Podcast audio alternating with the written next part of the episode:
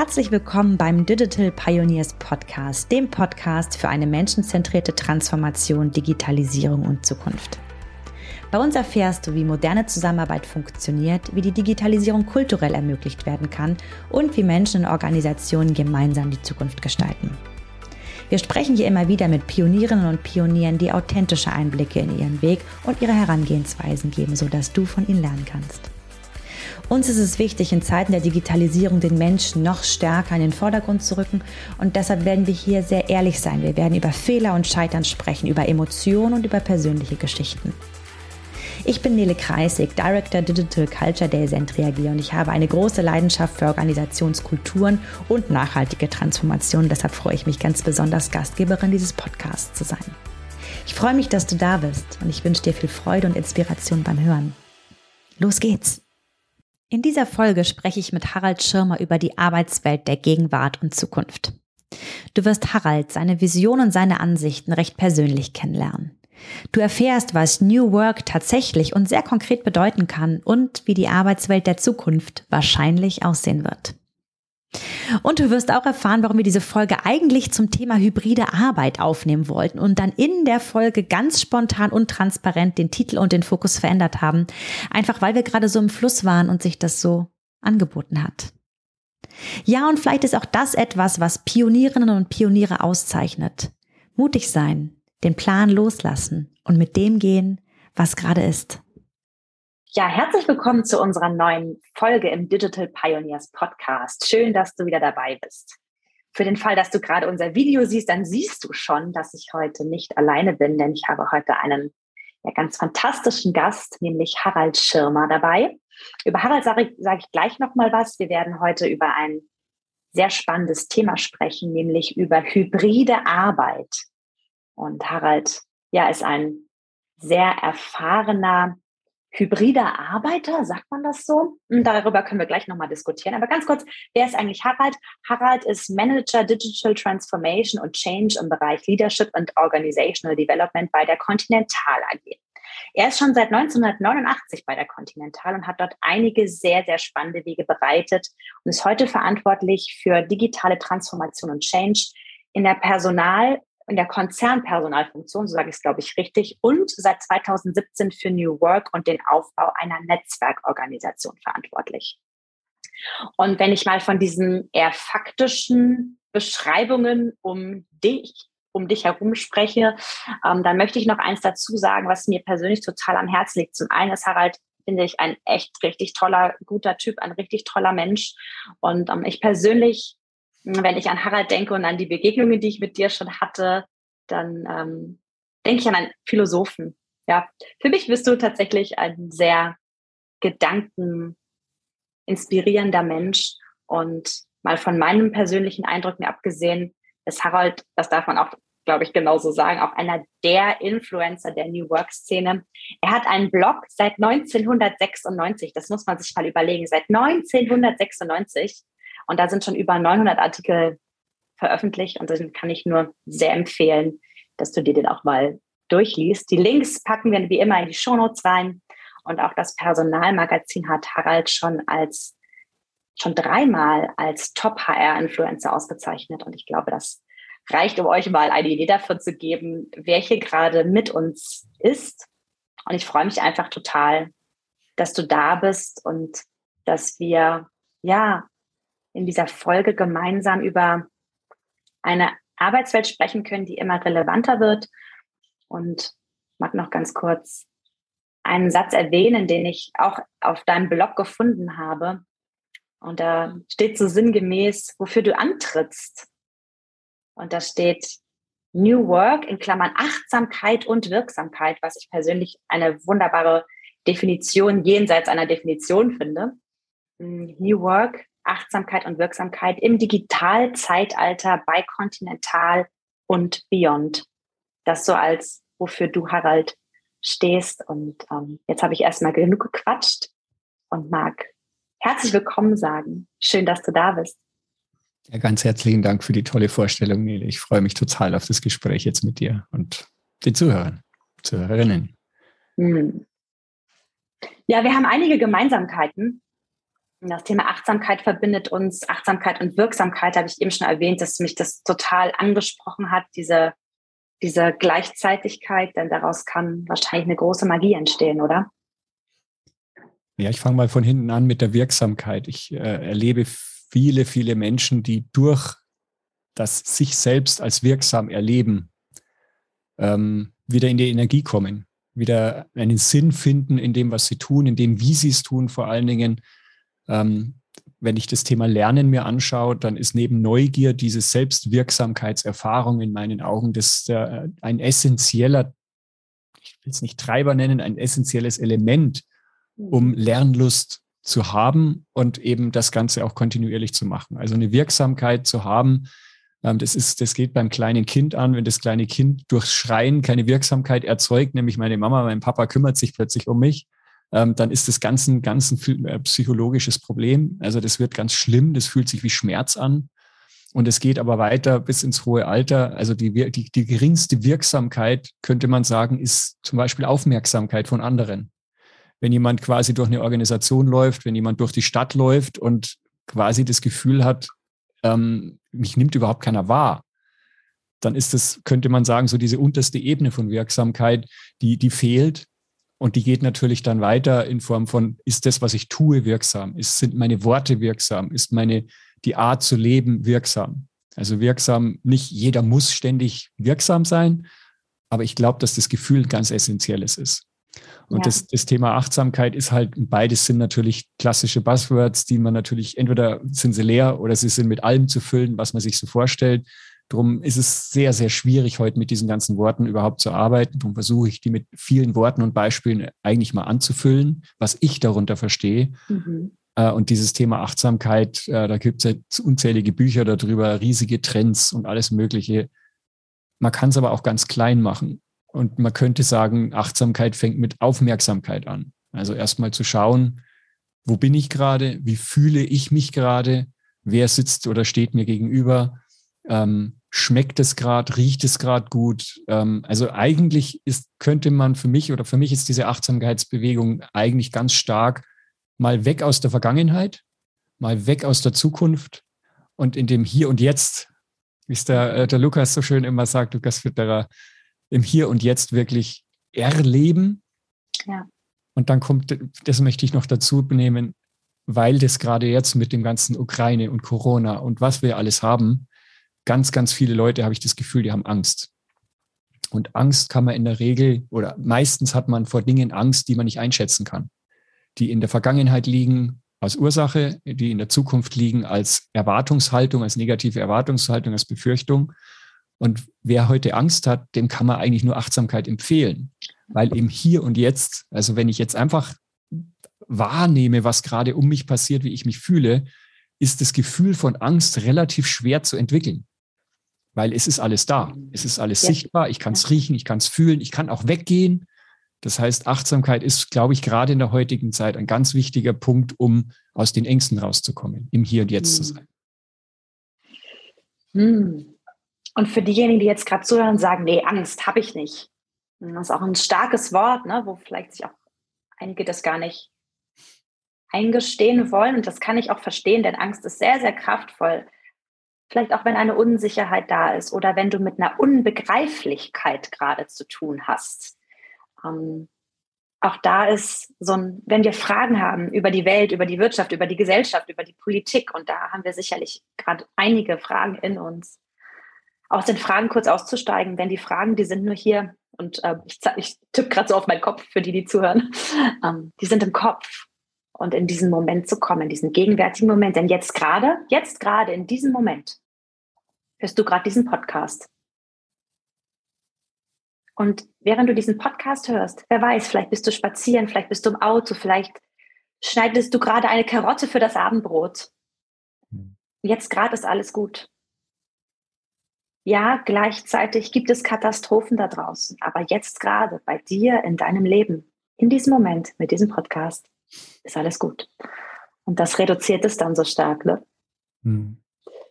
Also ich hätte es auch ungern nur auf das Thema Angst natürlich äh, fokussiert. Es ist super, dass du das so, so größer noch machst und ich würde das auch gerne verstärken wollen in die positive Richtung, in dem Moment, wo ich ein Essen wirklich esse und nur das Essen mhm. esse, genieße ich es auch ganz anders. Dann schmecke ich plötzlich alle möglichen mhm. Facetten raus. Wenn ich, äh, da kann ich auch ein Beispiel nennen, das hatte ich beim letzten Mal so als äh, in einem Podcast so eher am Schluss auch formuliert, weil das für mich so eine starke Message war. In dem letzten großen Projekt, was wir hatten, ähm, hatte ich am Anfang erzählt, was ich alles machen will. Also unserem damaligen oder unserem heutigen CIO natürlich auch noch. Und er hat mich so ein bisschen angeschaut und hat gesagt, ah, oder Herr Schirmer, seien Sie doch nicht naiv, Sie können die Welt nicht verändern. Und doch. Ich dann, und ich habe ihm dann damals, äh, ich habe ihm nicht arrogant, hoffe ich zumindest, sondern mit einer großen Sicherheit gesagt, es ist so, wenn ich mich verändere, dann sehe ich doch als erstes die Reaktion der Menschen um mich herum auf diese Veränderung. Das mag Verwunderung sein, das mag Freude sein, das mag Angst oder was auch immer es ist. Es ist eine Reaktion auf meine Veränderung. Und das, was ich damit sehe, ist meine veränderte Welt. Das ist nicht den Hunger der Welt lösen. Aber wenn ich mich selber, wenn ich bei mir anfange, dann erzeuge ich Reaktionen und diese Reaktionen sind die veränderte Welt, die ich erzeugen kann durch meine eigene Veränderung. Und das kann ich dann in der Regel, wenn ich bei mir bin, natürlich auch bei den anderen, um dann zu sehen, was passiert. Also dieses Oszillieren hin und her, rauf und runter. Aber wenn ich erlebe, wie andere Leute plötzlich wenn ich plötzlich das Meeting anders mache, wenn ich anders in den Raum reinkomme, wenn ich mich anders anziehe, wenn ich andere Fragen stelle, wenn ich Dinge nicht als selbstverständlich hinnehme, wenn ich Dinge anspreche, die man nicht anspricht.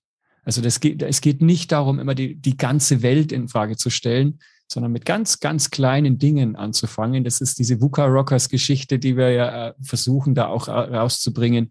Keine Angst zu haben vor all dem, was da draußen ist, sondern die Sachen einfach mal anzusprechen oder mal wirklich so ganz kleine Dinge anders zu machen. Meine Frau hat mir vor mhm. vielen, vielen Jahren mal so ein Bild gemalt und da stand drauf, wenn du die Welt neu entdecken willst, musst du ab und zu deine Perspektive wechseln.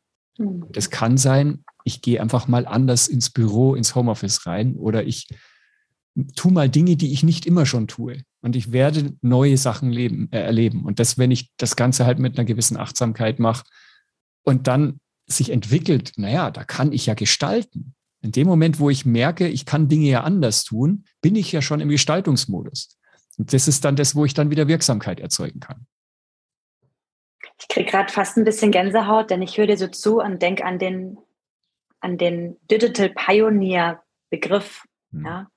Und wir sehen ja in diesem Podcast Pionierinnen und Pioniere als nicht als Menschen, die das Rad neu erfinden, weil vielleicht brauchen wir gerade gar kein Rad, sondern was ganz anderes, sondern wo es auch so um neue Herangehensweisen geht, um mutige Wege, um neue Perspektiven. Deshalb passt es gerade so. Ähm, und mag das einfach direkt gleich nutzen, Harald.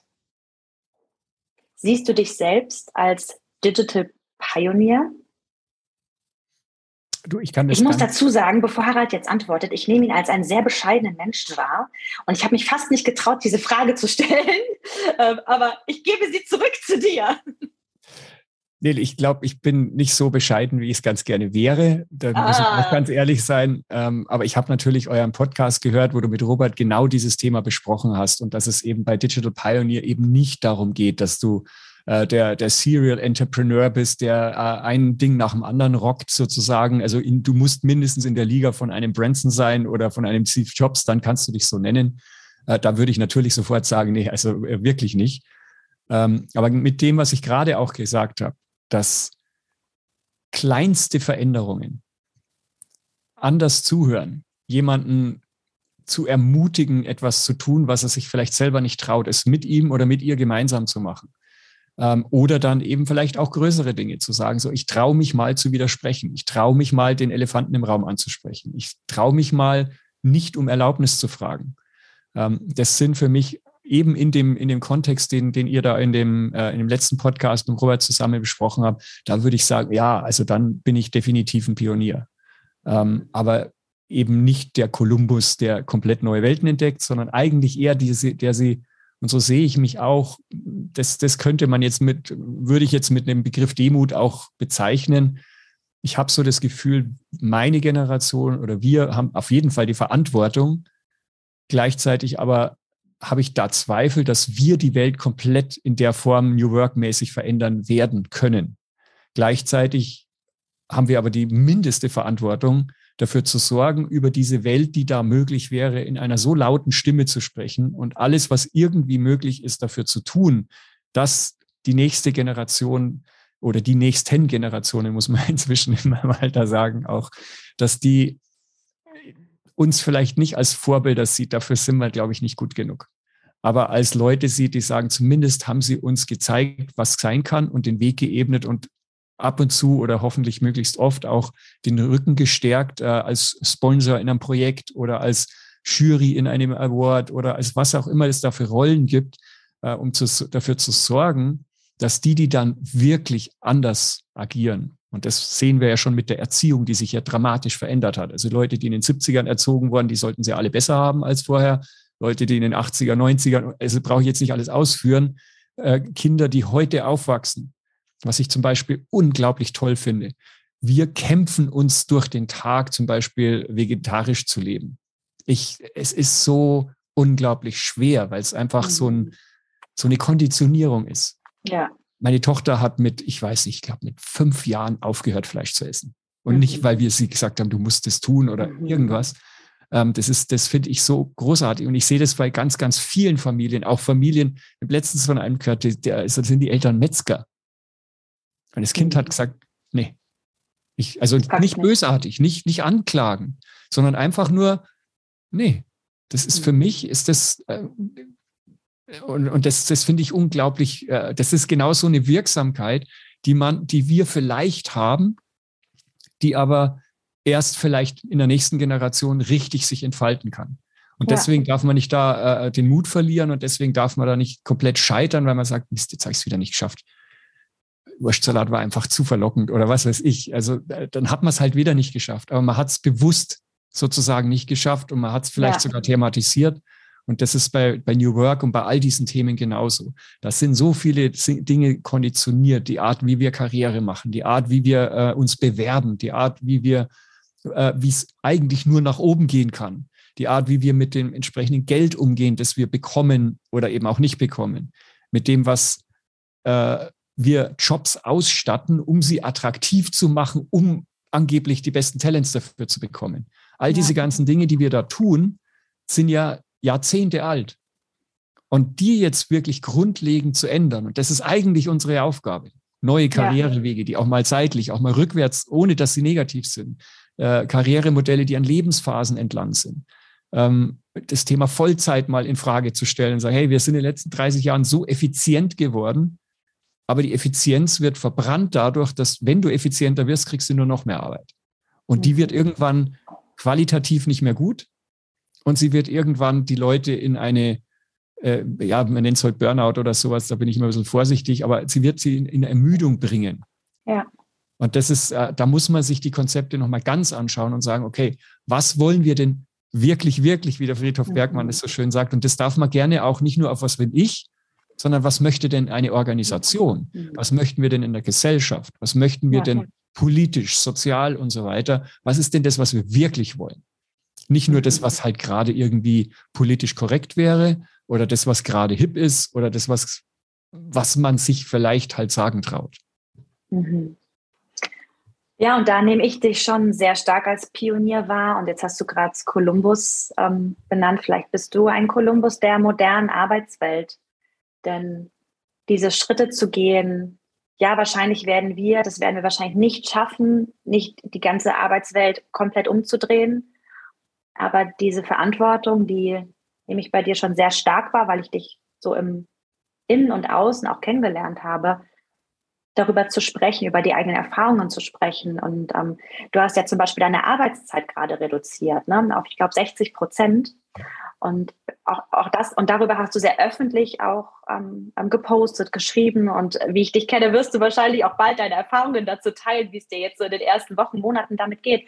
Und alleine das mal zu tun, jemand mit deiner Funktion, mit deiner Wirkkraft zu sagen, hey, ich habe aus diversen Gründen meine Arbeitszeit reduziert und probiere das jetzt mal aus und ähm, teile meine Erfahrungen damit. Und damit bist du nicht nur damit, mit vielen anderen auch, das war jetzt nur gerade so aktuell für mich, einfach ein Wegbereiter für, genau wie du sagst, die Menschen, die dich anhören, die dich anschauen und sagen, hey, sowas kann man ausprobieren. Und wenn es nur eine einzige Person ist, die sich vielleicht durch dein Posting traut, diese Frage im Unternehmen zu stellen.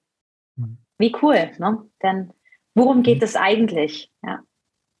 Nee, ich glaube, weil, weil du das jetzt ansprichst, um da auch so meine Erfahrungen schon damit zu teilen. Ähm, also neun von zehn Leuten haben, das kann man ja auch nachlesen, also finden irgendwie alle toll, ähm, aber neun von zehn Leuten sagen, ja, habe ich auch mal probiert und hat nicht geklappt. Ja. Und ich habe ja meinen mein Post auch damit begonnen. Ich habe 2011 schon reduziert mal auf 75 Prozent, war Projektleitung in einem total coolen Projekt und ich natürlich will man da auch und das war die erste Chance. Ich bin, hab, bin aus dem aus dem Entwicklungsbereich in, ins Headquarter gewechselt, in die Zentrale und äh, natürlich will man sich da beweisen und natürlich will man da zeigen, was man alles auf dem Kasten hat und so weiter. Und, und äh, 120 Prozent arbeiten und 75 Prozent dafür Geld kriegen, ist halt irgendwann so, dass du nach neun Monaten sagst, nee, also das, da passt jetzt die Balance nicht mehr. Es ist aber nicht so gewesen, dass mich da jemand reingetrieben hätte. Da hat niemand gesagt, Harald, du musst mehr arbeiten. Im Gegenteil. Ja. Meine damalige Führungskraft hat gesagt, Harald, das geht so nicht weiter. Das ist einfach zu viel. Ähm, ja. Schau mal, dass du anders. Und dann habe ich sogar ein Coaching dafür bekommen, damit ich eine bessere Work-Life-Balance hinkriege. Äh, ich hatte Montag, hatte ich im Endeffekt so einen, äh, oder teilweise Montag, Freitag, Nachmittag war so der, die, die Reduktion, theoretisch. Mhm. Am, am, Dienstag früh um 5 Uhr bin ich nach Hannover raufgefahren von Ingolstadt, habe dann da drei Tage gearbeitet und bin dann Mitternacht am Donnerstag wieder zu Hause gewesen. Und habe natürlich das, die Zeit maximal versucht auch zu nutzen, um Wirkung zu erzielen. Und, und es war toll und wir haben tolle Ergebnisse gekriegt und alles. Äh, und gleichzeitig ist, wenn ich irgendwas in meinem Leben bereue, das war die Zeit, in der meine Tochter eigentlich mich auch gebraucht hätte. Und, es, äh, die Rückmeldung war, ich, äh, es, es, war am Montag schon so, dass sie so, schon so ein bisschen auf Distanz gegangen ist. Also sie war damals drei Jahre, vier Jahre alt, äh, ist schon auf Distanz gegangen, irgendwie in dem Gefühl, der ist bald weg. Ja. Und der ganze Freitag ja. war ich quasi gar nicht da. Ähm, also ich war natürlich da, aber ich war nicht da, äh, weil sie quasi noch so äh, wie so ein Fremder. Da kommt jetzt plötzlich, da ist plötzlich jemand in der Früh wieder da, der jetzt drei Tage weg war. Ähm, und das, äh, das zu erleben, ähm, hat, hat mich total, ja, das, das war total schlimm. So, ja. und wenn ich jetzt das mit der teile, jetzt komme ich in die Jetztzeit rein, äh, jetzt, jetzt schreibe ich das, so wie du es beschreibst, versuche ich es transparent zu machen, um zu zeigen, okay, das geht, es geht auch in Führungspositionen. Das braucht bestimmte Vorbereitung, das braucht einen bestimmten Arbeitsstil. Da können wir ja vielleicht nachher nochmal drauf schauen. Mhm. Was braucht es denn, um abkömmlich zu sein? Ja. Das ist ja so ein großes Thema in der Führung, dass da musste, also ursprünglich musste man der Erste, der da sein und der Letzte, der, der geht sozusagen, äh, damit man auch wirklich führen kann, also managen kann, hätten wir wahrscheinlich früher gesagt. Ja. Ähm, und er, aber eigentlich muss man reflektieren und sagen, Moment mal, das, was, das, was ich mir jetzt leiste, oder man kann es auch sagen, leisten kann, auf 40 Prozent Gehalt zu verzichten, das geht ja nicht bei jedem. Ja, ähm, ja absolut. Ja, gut, dass du sagst. Aber genau der Punkt, ich würde mal sagen, den Frauen die letzten 30 Jahre sowieso erleben. Weil die sowieso bis jetzt in den meisten Fällen den Haushalt rocken, die Kinder rocken und nebenbei eine Karriere versuchen zu machen oder auch eine machen. Ja. So, ja. und wenn, wenn das bei Frauen ist, das immer so Normal. selbstverständlich. Ja. Und jetzt macht es ein Mann und dann plötzlich so, wow, der reduziert und der will sich krasser jetzt typ, Familie, ja. immer krasser Typ. Und ich denke mir so, Leute, das, das ist, es ist so dran, dass wir, dass die Männer auch mal, ich sage jetzt, jetzt kriege ich dann wahrscheinlich dann den Shitstorm von den Männern hintenrum, aber es ist dran, dass wir uns selber auch mal ein bisschen mehr an diese ganzen Themen einbringen. Und das ist hart und das ist, äh, also behaupte ich jetzt, es ist nicht so einfach, dass du da einfach einsteigst und sagst, so, da mache ich jetzt mehr. Und die klassische Aufteilung, okay, ich mache Müll und Auto und, und Rest mache, also das funktioniert ja alles nicht mehr. Aber, das, aber es, man traut sich halt auch nicht anzusprechen, weil man ja ganz schnell in so eine, in so ein Fahrwasser kommt, entweder, ja, okay. Äh, Jetzt ist das so einer geworden. Klar. Ja, und ja, gut, also mit 60 Prozent ist natürlich Karriere zu Ende. Und ja, ist ganz spannend, was du sagst. Ne? Naja, also was für eine Karriere möchte ich denn haben? Was heißt denn Karriere für mich? Genau. Das sind wir wieder bei. auch mal dahin zu lenken, dass, dass das Frauen, da hat auch keiner, äh, fragt auch keiner, wie kannst du denn mit der Gehaltsreduktion umgehen? Ja. Und, ne, was ist denn mit deiner Karriere? Ja. Aber, aber nee, das schau mal an, das, ist, das bringt uns genau zu dem eigentlich nächsten notwendigen Schritt von New Work. Wir haben, wir haben doch in den, in den letzten 50 Jahren oder, oder vor fünf, machen wir es mal ein bisschen vorsichtiger, vor 50 Jahren gab es doch eine sehr klare Rollenverteilung. Die, ein, die eine Person hat sich um Haushalt und Kindererziehung gekümmert, zehn Stunden am Tag. Der andere, ich sage es ganz bewusst, die und der, weil es, mhm. glaube ich, der absolute Normalfall war, äh, hat das Geld rangeschafft. Und dann war aber, wenn ich das jetzt mal so ganzheitlich anschaue, nach 20 Stunden waren die Aufgaben erfüllt. Vielleicht waren es ja. 22 oder 15, was weiß ich, aber es gab eine Zahl von Stunden, in der beide Personen das, was sie tun sollten, mit, ich sage es jetzt mal, mit Achtsamkeit tun konnten. Mit dem mhm. Gefühl am Abend, ja, ich bin meiner Verantwortung gerecht geworden und das war mein, das ist mein Scope sozusagen modern ausgedrückt und den habe ich erfüllt. Dann machen wir mal, spulen wir mal vor, 2022. Sie arbeitet Vollzeit, er arbeitet Vollzeit, das Kind ist in der Kita, weil mit zweimal zehn Stunden kann ich kein Kind mehr erziehen. Das geht einfach nicht. Ja. Das geht rein zeitlich nicht. Das heißt, ich muss mein Kind abgeben. Der Haushalt, würde ich sagen, im Vergleich zu vor 50 Jahren, hat extrem gewonnen an der Effizienz, die wir durch Maschinen und durch moderne Services und was weiß ich was haben. Es ist sicher nicht mehr so gesund wie früher. Also das ganze Fastfood-Zeug, was wir uns alles reinschieben. Aber ich kann heute mit, ich sage jetzt mal zwei Stunden am Tag, kriege ich den Haushalt eigentlich gut gebacken wenn ja. das beide sich noch aufteilen oder sowas. Das heißt, da hat die Effizienz geholfen. So, und jetzt schaue ich mir mal das Thema Arbeit an. Es stellt niemand in Frage, dass wir Vollzeit arbeiten. Und das einzig richtige, echte Ganze ist Vollzeit. Und Vollzeit heißt halt acht, neun, zehn Stunden Arbeit. Egal, wie effizient jemand ist. So, und jetzt gibt es ja Leute, die machen noch alles mit der Hand und machen alles mit, äh, mit, mit Papier und mit, nichts gegen Papier und Hand. Aber wenn nebendran jemand arbeitet, und der macht, der hat jetzt die letzten Jahre gelernt, hat das alles digital, hat sich weitergebildet, hat Prozesse optimiert und so weiter. Ich behaupte jetzt, und dafür kann ich, äh, also ich kann auch wirklich die Beispiele dafür bringen. Es gibt Prozesse, wo die einen drei Monate brauchen und jemand anders 48 Stunden. Ja. Und ja, beim einen ist es halt eine serielle Geschichte. Da ist es eine, du musst da sein, wo das gerade passiert. Da ist es, das ist hat auch Vorteile. Ich möchte es nicht als schlecht oder als gut, sondern ich möchte es einfach nur von der, von der zeitlichen Komponente mal anschauen. Ähm, wenn ich meine Dokumente, wenn ich die, das Zeug alles per E-Mail verschicke, wenn ich die Dokumente nicht zentral ablege und ich co-create äh, äh, oder kollaboriere, also wirklich alle arbeiten am gleichen Dokument, wenn das Zeug alles hin und her geschickt wird.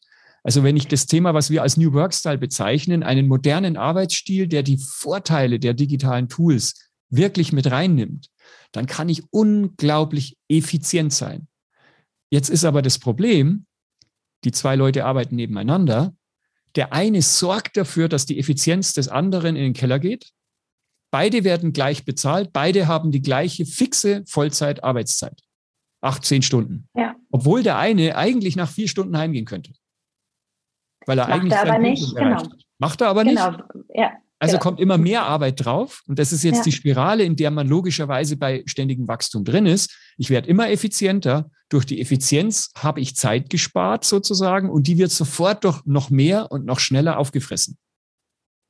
So, und dann habe ich das Ergebnis und das würde ich behaupten, wir haben jetzt die Studien für New Work, wir haben über 70 Studien ausgewertet, wie es denn so ist mit Homeoffice und all diesen ganzen Dingen. Das meiste ist da eigentlich relativ positiv in Form von, wir können flexibler arbeiten, all das geht. Aber was sehr deutlich auch wird, ist, ich nenne es jetzt mal die Volksenergie, die gesellschaftliche Energie, die geht richtig rund nach unten. Ja. Und weil das es mental so anstrengend ist, weil wir uns genau. mental die Pausen nicht gönnen und dieses Tempo. Und diejenigen, die äh, mich schon ein bisschen kennen, wissen, ich liebe Tempo und ich mag auch Effizienz total gerne. Und gleichzeitig ist es mental so anstrengend. Und nur weil etwas schnell geht und effizient geht, bedeutet es weder, dass es gut ist, hm noch dass es uns dient im Sinne der Gesundheit. Und mit Gesundheit meine ich jetzt nicht das Gegenteil von Krankheit, sondern ähm, auch so eine gesellschaftliche Gesundheit im Sinne von Achtsamkeit. Wie kann ich eigentlich ja auch weiterhin kluge Entscheidungen treffen? Denn wenn ich in diesem Run bin, diesem mentalen Run, in diesem Effizienzrun, in diesem Supertempo, ist halt eine ganz große Gefahr, dass ich mich selbst auf diesem Weg nicht in Gänze mitnehmen kann. Und mit ich selbst meine ich alle meine Fähigkeiten, die dazu führen, dass ich kluge Entscheidungen treffen kann. Ne? So, ja. Das sind für mich zwei Sachen auch noch wichtig. Das eine ist, wenn wir in dem Bild bleiben, beide arbeiten 18 Stunden am Tag, kümmern sich dann noch irgendwie um Haushalt und Kind. Da bleibt keine Zeit mehr für soziales Engagement. Da bleibt keine Zeit mehr für politische Auseinandersetzung. Da bleibt keine Zeit mehr, sich um den Nachbarn, die Nachbarin, ältere Leute oder irgendwas, äh, sie überhaupt nur zu begegnen, äh, ja. ihnen zu begegnen. Also all diese Dinge, die uns als Gesellschaft, als Mensch, der ja ein Beziehungswesen ist, ähm, das glaube ich, haben die meisten jetzt auch erlebt. Also wenn es nur noch virtuell ist oder wenn es eben, wenn die Beziehungen im Virtuellen nicht gepflegt werden, ähm, dass es da einfach, dass sich das nicht gut anfühlt. Ja, und das heißt aber doch alles eigentlich, das deutet sehr stark darauf hin, dass wenn wir wieder ein bisschen ganzheitlicher, also dieses, gibt so ein Lebensrat, was ist denn da alles drin, an Hobby, auch an, du hast auch Spiritualität an, äh, angemerkt, auch das ist ja etwas, was Raum braucht. Aber selbst wenn ich in die Firma reingehe, in die Organisationen, wenn wir das Thema Lernen anschauen, ich mache seit den, seit vier, fünf Jahren mache ich ja ganz viel auch mit Vorträgen zum Thema Lernen und, und frage die Leute, mache Workshops und so weiter. Und ich stelle immer wieder die Frage, okay, wie, wie sieht's aus? Ist euch Lernen wichtig? Und natürlich kommen die Leute immer und sagen, ah, total wichtig. Also wirklich auch zahlenbasiert. 90 Prozent sagen, Lernen ist total wichtig. Zweite Frage, hast du Lernen in deinem Kalender stehen? So, und dann sind es 15. 20 Prozent der ja. Leute haben Lernzeit im Kalender geblockt. Ja, also 80 Prozent finden es wichtig, aber haben es nicht im Kalender. Und dann kommt noch die dritte Frage, die ist dann vielleicht sogar schon fast ein bisschen böse. Und jetzt hast du dir Lernzeit geblockt. Freitag 14 Uhr. Jetzt ruft dich dein Chef, deine Chefin an. Kriegt der die Stunde von dir. Jetzt ruft dich dein Mitarbeiter an. Jetzt ruft dich dein Kunde an. Kriegt der deine Lernzeit. Und das hast du fast 100 Prozent Übereinstimmung, die sagen, ja, selbstverständlich. Ja. ja. und wenn du dir dann den Rückschluss ziehst, heißt es ja, wenn ich lerne, bin ich nicht produktiv. Das muss ich rechtfertigen. Meeting muss keiner rechtfertigen. Lernzeit schon. So, und jetzt mhm. reden wir aber eigentlich nur von dem Teil Lernen, der sozusagen dazu sorgt, dass ich etwas Neues erfahre. Ich nenne es jetzt mal, ich habe davon gehört. Ich habe gesehen, da gibt es einen neuen Knopf in dem Tool. Das mhm. Große vom Lernen ist ja eigentlich dann das Üben. Ist ja. das mit jemandem austauschen, reflektieren, anwenden, besser werden, Exzellenz. Transformieren, transformieren, daraus etwas Neues entwickeln. Wann ja. wende ich es an? Wie kann ich es anwenden? Also das ist ja das, was dann das große Wertvolle vom Lernen ist auch. Aber wir haben ja schon mal für das Informieren keine Zeit und können es nicht verteidigen. Ja, also wir, es, es gäbe so viel Wichtigeres zu tun sozusagen mit der Zeit, die durch die Effizienz äh, reingeholt wird. Und da gibt es ja diesen wunderschönen Sprich, Spruch von Astrid Lindgren, äh, der, glaube ich, da immer wichtiger wird im Moment. Wer nimmt sich heute Zeit und fühlt sich richtig gut dabei, zu sagen, ich sitze einfach nur da und schaue in die Luft. Das ist ja quasi das Schlimmste, was einer produktiven Gesellschaft passieren kann, ist, dass Leute Luftlöcher gucken. Aber ich behaupte, jeder, der das schon mal gemacht hat, hat danach einen Kreativitätsboost äh, äh, erlebt, ja. hat danach gemerkt, Moment, da kamen ganz andere Gedanken. Da kam plötzlich ein ganzheitlicheres Bild, da kamen plötzlich Dinge hoch, an die, da, da komme ich nicht drauf, wenn ich in diesem ständigen, oberflächlichen Rennen bin, da komme ich nicht in die Tiefe. Also ich brauche eigentlich auch diese Ruhephase, ich brauche auch einen Moment oder vielleicht sogar längere Momente, wo man runterfährt. Und vielleicht darf ich sogar irgendwann so weit kommen und den Müßiggang als Selbstzweck zu sehen. Denn wenn ich dir zuhöre, höre ich eine Erklärung, warum es wichtig ist. Und übrigens, äh, ich erkläre mir das selber. Ne? Also wenn ich mir solche Zeiten nehme, dann erkläre ich mir auch, warum ich das jetzt darf. Also bitte nicht falsch verstehen.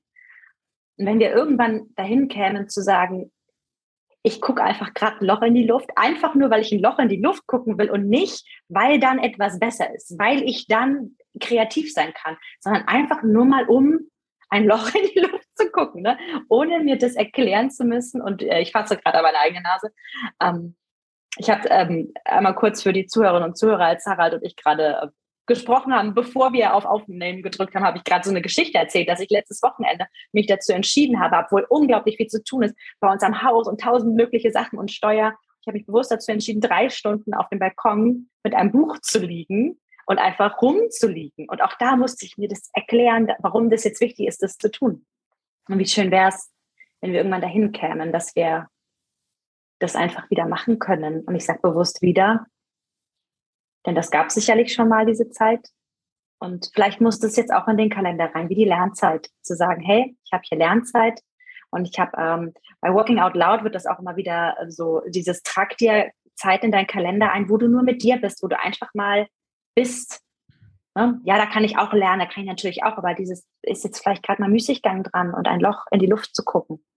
Einfach nur des Lochs in der Luft wegen und nicht damit irgendwas zu erreichen. Das fände ich jetzt irgendwie auch schön. Nee, da sind wir jetzt aber genau wieder bei dem Punkt, den ich ganz am Anfang mit den Generationen äh, angesprochen habe. Wenn, also ich scheitere daran. Bin ich ganz, bin ich ganz offen. Wenn, wenn es, ich habe das auch jahrzehntelang war das für mich eigentlich eher so, so, Chaka, wie cool bin ich, indem mhm. ich zu den mhm. Leuten gesagt habe, hey, also wenn du mich so richtig bestrafen willst, das Schlimmste, was du mir antun kannst, ist, setz mich irgendwo hin und lass mich nichts tun dürfen. Also das war, ich war fast stolz darauf. Also da, man war mhm. auch früher stolz Klingt darauf, cool. zu sein. Natürlich ja, genau. ist das cool. Ähm, na, natürlich ist das cool. Was für ein Also natürlich nicht, natürlich nicht, genau. Eben, also Ironie-Schild an. Ja, nicht cool. Alle, die ja, zuhören, das, das ist, ist nicht cool. Genau, und, und jetzt aber zu sehen, dass du schaffst es schon eher dir drei, also für mich sind ja drei Stunden nichts tun, also das sind wirklich, das ist, ich hatte früher gesagt Folter, heute ist es so, dass ich versuche, und dann sitze ich da und während ich schon mich, während ich mich gerade hinsetze, sehe ich schon, oh, da müsste es noch Rasen mähen und hier ist noch was kaputt und da und die Steuerwehr noch. Und äh, es ist, also man muss dann wirklich meditieren, sozusagen, damit man diese, dieses Gedanken, Gedankenkarussell, was man denn jetzt eigentlich alles Wertvolles mit dieser Zeit anfangen müsste, sollte, könnte, ähm, dass man das runterfährt. So, und die Hoffnung ist, wenn man es jetzt thematisiert, wenn man sagt, ich würde nicht mehr nur sagen, man sollte das im Kalender sein, man könnte ja noch einen Schritt weiter gehen. Und das ist, das wäre jetzt vielleicht auch sowas, was so für mich Rebellen oder was Pioniere machen. Die sagen nicht nur so ein bisschen, ja, man könnte jetzt da schon mal mit dem Rad fahren zum Einkaufen, sondern umgekehrt. Wir müssen es uns leisten können. Damit meine ich jetzt nicht das Geld, sondern die Zeit. Weil wenn ich mit dem Auto irgendwo hinfahre, dann bin ich halt in siebeneinhalb Minuten dort. Dann habe ich zwölf Minuten zum Einkaufen und bin nach sieben Minuten wieder zurück das kriege ich in diese halbe Stunde irgendwie noch rein zum nächsten Termin. Wenn ich aber dann drüber nachdenke, ich fahre aber jetzt mit dem Fahrrad, dann bin ich halt schon vielleicht eine Viertelstunde unterwegs oder 20 Minuten mal zwei, dann sind es schon 40 Minuten. Und wenn ich dann beim Einkaufen nicht einfach nur das Zeug reinräume, was ich so immer reinräume, sondern auch mal lese, was ich da eigentlich esse, dann dauert das Einkaufen halt auch eine halbe Stunde länger oder eine Stunde so und dann sind zwei Stunden weg. Nur um etwas zu tun, was ja eigentlich auch in 25,5 Minuten geht. Und wir sind eigentlich sehr stark darauf konditioniert, immer effizienter und, und alles ja, immer und ganz schnell und, und dass man dann schnell wieder das nächste macht. Und dann sind wir bei der Achtsamkeit. Wenn ich mit dem Fahrrad dahin fahre, dann habe ich ja schon automatisch eine Ruhezeit. Dann werde ich durch die Natur vielleicht hoffentlich oder durch die Stadt auch inspiriert, anders zu sehen, Dinge, andere, andere Dinge zu sehen, Dinge mhm. anders zu machen. Ich kriege vielleicht ein bisschen frische Luft ab. Ich komme langsamer voran. Also diese Geschwindigkeit geht so ein bisschen der, im Erlebnis runter. So, dann lese ich mir die Sachen vielleicht durch. Was ist denn da drin? Ja, willst du das wirklich essen? All das sind für mich Momente von Achtsamkeit, mhm. sondern bist du nach zwei Stunden zurück und du kommst wie aus einer anderen Welt zurück. Während wenn du ja. halt mit diesem äh, schnell einkaufen, du bist eigentlich bist du schon im nächsten Termin, hast deine Liste abgearbeitet und du warst eigentlich nie richtig weg.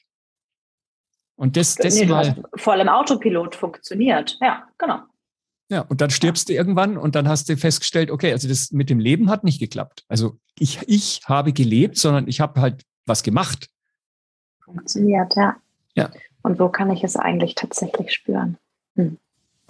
Lieber Harald, ähm, lieber Harald und liebe Zuhörerinnen und Zuhörer, falls ihr euch am Anfang noch gewundert habt, warum ich Harald als einen Philosophen bezeichne, vielleicht versteht ihr es jetzt. Ist das nicht cool? Und Jetzt ahnt ihr vielleicht auch, also die Kontakte, die ich mit Harald habe, hm, ja, es ist einfach so inspirierend, dir zuzuhören. Und ich habe gerade so den, die Frage in mir, ob wir einfach genau das so weiterlaufen lassen wollen oder ob wir noch die Brücke zur hybriden Arbeit schlagen wollen und mag die Frage einfach mal ganz bewusst ähm, in deine Richtung geben. Wie ist es dir gerade lieber? Mit beiden fein. Ich habe aber schon, das ist so ein bisschen ja die, die Mission, auf der wir beide ja auch unterwegs sind. Ich glaube, es sind da noch so viele Fragen und auch vielleicht ein bisschen korrigierfähige Erwartungshaltungen da, dass es vielleicht schon auch sinnvoll wäre, das, das eigentliche Thema da auch ein bisschen zu, zu, zu vertiefen. Ja, dann lass uns doch, lass uns einfach hinübergehen. Mhm. Und ihr werdet merken, wie nah diese Themen beieinander sind. Das hat so viel miteinander also, zu tun. Ja. Ähm, genau, das ist, ähm, ja, bei all dem, was du gerade gesagt hast, äh, war bei mir immer so ein, oh, und jetzt gerade auch noch die hybride Arbeitswelt, die verstärkt das, die ermöglicht das, die verschlimmert das. Also das äh, passt alles wunderbar. Dann versuche ich einen Brückenschlag. Ich habe dich angesprochen auf diese Folge, weil ich einen LinkedIn-Artikel, das stimmt gar nicht, einen, einen Blogartikel von dir las. Hm, wie gesagt, also alle Links packen wir hier in die Show Notes rein. Oder ihr geht auf www.harald-schirmer.de, da könnt ihr euch auch ähm, mal umschauen, kann ich wie gesagt sehr empfehlen.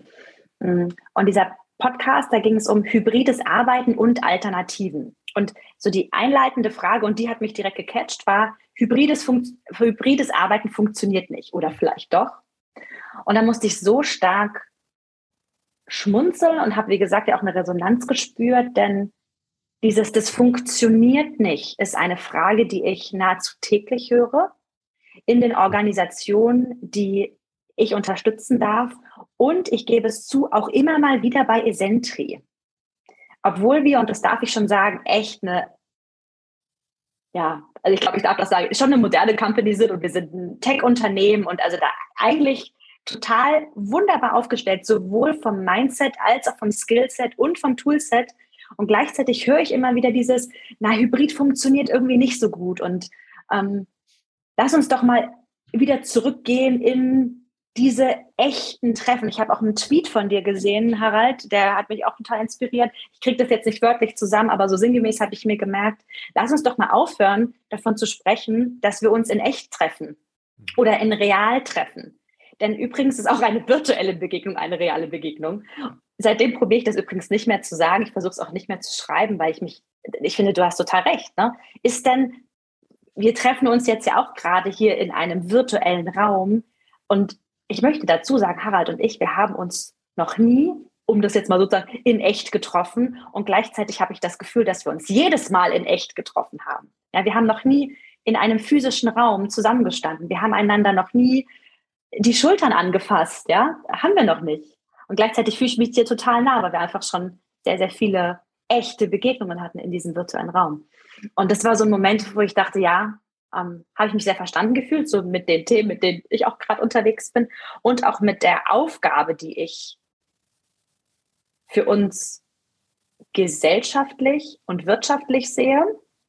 Hm, weg von dem das geht doch nicht, die hybride Arbeitswelt, hin zu einem, und das ist mein Wunsch, wie cool, dass es diese hybride Möglichkeit der Zusammenarbeit, des Zusammenkommens, des Zusammenseins, des Zusammenerschaffens, des Zusammenkreierens, das Zusammen sich spüren gibt. Und ähm, ja, mag dich, mag dich fragen, wie du das wahrnimmst ob du auch eine Aversion da draußen hörst und ja, was du glaubst, was also die Herausforderungen sind, um das mal so aufzuspannen. Mache ich gern. Also ich würde es einerseits so ein bisschen für mich die, die historische Herleitung sozusagen mal versuchen und dann eben auch das Ganze mal zu rahmen in meiner persönlichen Meinung, wo wir da gerade stehen, in Zusammenhang mit Projektleitung, mit den ganzen Studien, die wir gemacht haben, mit den ganzen Firmen, Bench Learning, was wir da gemacht haben. Ähm, gleichzeitig möchte ich am Anfang quasi damit starten mit einem kleinen, hoffentlich wertschätzenden kleinen Reflexionsmoment. Also Worte generieren Wirklichkeit. Das ist so ein Spruch, den, den finde ich einfach sehr wichtig. Und wenn jemand zu dir sagt, lass uns nach so und so viel virtuellen Treffen doch mal in echt treffen. Wie traurig ist doch das im Rückblick auf alle Treffen vorher? Ja. Das heißt ja, alles vorher war nicht echt. War nicht echt. Das war nicht real. Und wenn ich jemandem sage, Nele, das war jetzt ein schöner Talk mit dir, aber der war nicht real, weil ich ja. dich nicht an den Schultern berühren konnte oder weil ich, weil wir uns nicht die Hand geben konnten, weil wir uns nicht riechen ja. konnten, dann ist es zu einem Teil hm. wahr. Das konnten wir nicht. Ja. Aber wir sind, ich behaupte es jetzt mal, Wesen, die in der Lage sind, ganz, ganz viele Dinge als völlig real hinzunehmen, ohne sie in Frage zu stellen. Und da muss ich nicht bei Religionen anfangen. Das können Ländergrenzen sein. Es gibt keine Ländergrenzen real. Das ist nur in unserem Kopf. Klar, wenn da ein Zaun steht, dann, aber ob der Zaun zehn Meter vorne oder 100 Kilometer weiter ja. links steht, das ist nicht real. Das, das haben wir uns ausgedacht. Das Geld, ja. das ist nicht real. Das haben wir uns ausgedacht. Ähm, dass, dass heute jemand äh, quasi, ich kann nach Amerika fliegen, ist völlig irreal. Das funktioniert nur, weil ein System geschaffen wurde, an dem ganz, ganz viele Menschen, ganz viele kleine Zahnräder sind sozusagen oder, oder Rollen erfüllen, die dann insgesamt dazu sorgen, dafür sorgen, dass ich nach Amerika fliegen kann. Ich kenne weder den Piloten, also ich, ich referenziere da jetzt so ein bisschen auf, die können wir gerne auch in, in die Shownotes stellen. Da gibt es tolle Bücher, die mal äh, ein bisschen äh, klar machen, der Unterschied zwischen einer physisch wirklichen, wirklich in Form von haptischen Welt und dem, was wir uns alles in unserer Welt schon so zurechtgebaut haben, was eigentlich keinerlei physische Grundlage hat. Aber das ist eigentlich eine Schönheit. Das ist das Besondere für uns Menschen, dass wir in der Lage sind, an Dinge zu glauben, die es überhaupt nicht gibt. Und dieses Gemeinsame an etwas zu glauben, etwas für wahr zu halten, auch wenn man es nicht anlangen kann, ist das, was uns in großen Gruppen zusammenhält. Ja. So, und jetzt gehe ich, das war mir einfach nur wichtig, also Philosophie weiß ich nicht, die ist für mich deutlich tiefer und mit viel, viel mehr Wissen dazu. Und da kann man dann tausend Studien. Doch bescheiden, siehst du? nein, nein, es ist einfach eine, äh, rumphilosophieren, machen wir es mal ein bisschen. Ja, genau. Ja, wir, wir nennen es rumphilosophieren, wenn dir genau. das jetzt hilft. genau. Jetzt habe ich, äh, jetzt habe ich 89 irgendwo angefangen in dieser Organisation und selbst da war es natürlich ein großer, großer Konzern, war es schon üblich, dass man halt mit Leuten aus anderen Ländern zusammengearbeitet hat. Ja. Das heißt, es gab in Deutschland irgendwo eine Projektgruppe und es gab irgendwo im Ausland dann Projektleiter oder jemand, der das Ganze halt dann in die Produktion übersetzt hat. So, und äh, wenn ich das heute sagen würde, es gibt einen Call und da hat sich jemand eingewählt, dann würden wir das heute Hybrid nennen. So, das heißt, Hybrid ist ein alter Hut, das ist nichts Neues, das ist was völlig Normales sozusagen, wenn nicht alle am gleichen Ort sein können. Jetzt war aber unsere Erfahrung, und da bin ich, glaube ich, nicht alleine, äh, damals waren es Telefonkonferenzen, da hat man sich noch nicht sehen können, da hat man eigentlich, dann gab es noch so natürlich ein, ein, ein Mindset, dass wir hier die, die Krone der Schöpfung sind und andere Leute für günstiges Geld das Ganze dann hoffentlich produzieren. Also da gab es auch ganz viel menschlich, äh, würde ich heute sagen, Bedenkliches. Das hat man dann irgendwie netter genannt. Vorher war es Low-Cost-Countries, dann waren es Best-Cost-Countries. Also man hat es versucht, sprachlich irgendwie schöner zu färben. Und ich freue mich total, dass wir das heute eigentlich, zumindest in unserer Firma kann ich das sagen, in der Organisation geschafft haben, dass es egal ist, wo jemand herkommt, dass wir da mit einer, mit einer großen Augenhöhe wirklich auch arbeiten. Bei uns kriegen auch, wenn es irgendwelche äh, Ausschüttungen sozusagen gibt, wenn es irgendwelche Vorteile gibt, dann gibt es die für die ganze Welt. Die gibt es mhm. nicht nur für Deutschland, sondern die gibt es für alle. Und das ist mhm. das, was mich unglaublich, wenn, wenn man das so sagen kann, stolz macht, in dieser Organisation zu arbeiten, dass wir da keine zwei, drei, vier Klassengesellschaft aufbauen, ja, sondern dass wir absolut. sagen, wenn jemand in dieser Organisation arbeitet, dann kriegt er auch das, was die Organisation zu geben hat. So. Mhm. Das, das davor weggenommen. Also das ist für mich schon sehr wichtig, wenn wir über Sinn und über New Work reden, dass wir mit einer, mit einer, mit einer Fairness da rangehen. So, und jetzt kam Corona und vielleicht auch noch dazu das ganze Thema Homeoffice. Also ich habe seit über 20 Jahren Homeoffice ähm, also in Teilen. Ähm, ich bin, ich habe seit vier Jahren eigentlich kein Büro mehr, ähm, also auch lang vor Corona. Ich habe, ich arbeite nur von zu Hause oder mobil. Ähm, und es war vor Corona war es immer eine Diskussion. Es war mhm. immer das Thema Vertrauen. Also es gibt mhm. da kaum eine Studie, man kann da gerne mal googeln und mal alte Berichte, alte Studien rausziehen, die kamen immer zu dem gleichen Ergebnis, nämlich Nummer eins, wer zu Hause arbeitet, arbeitet in der Regel mehr.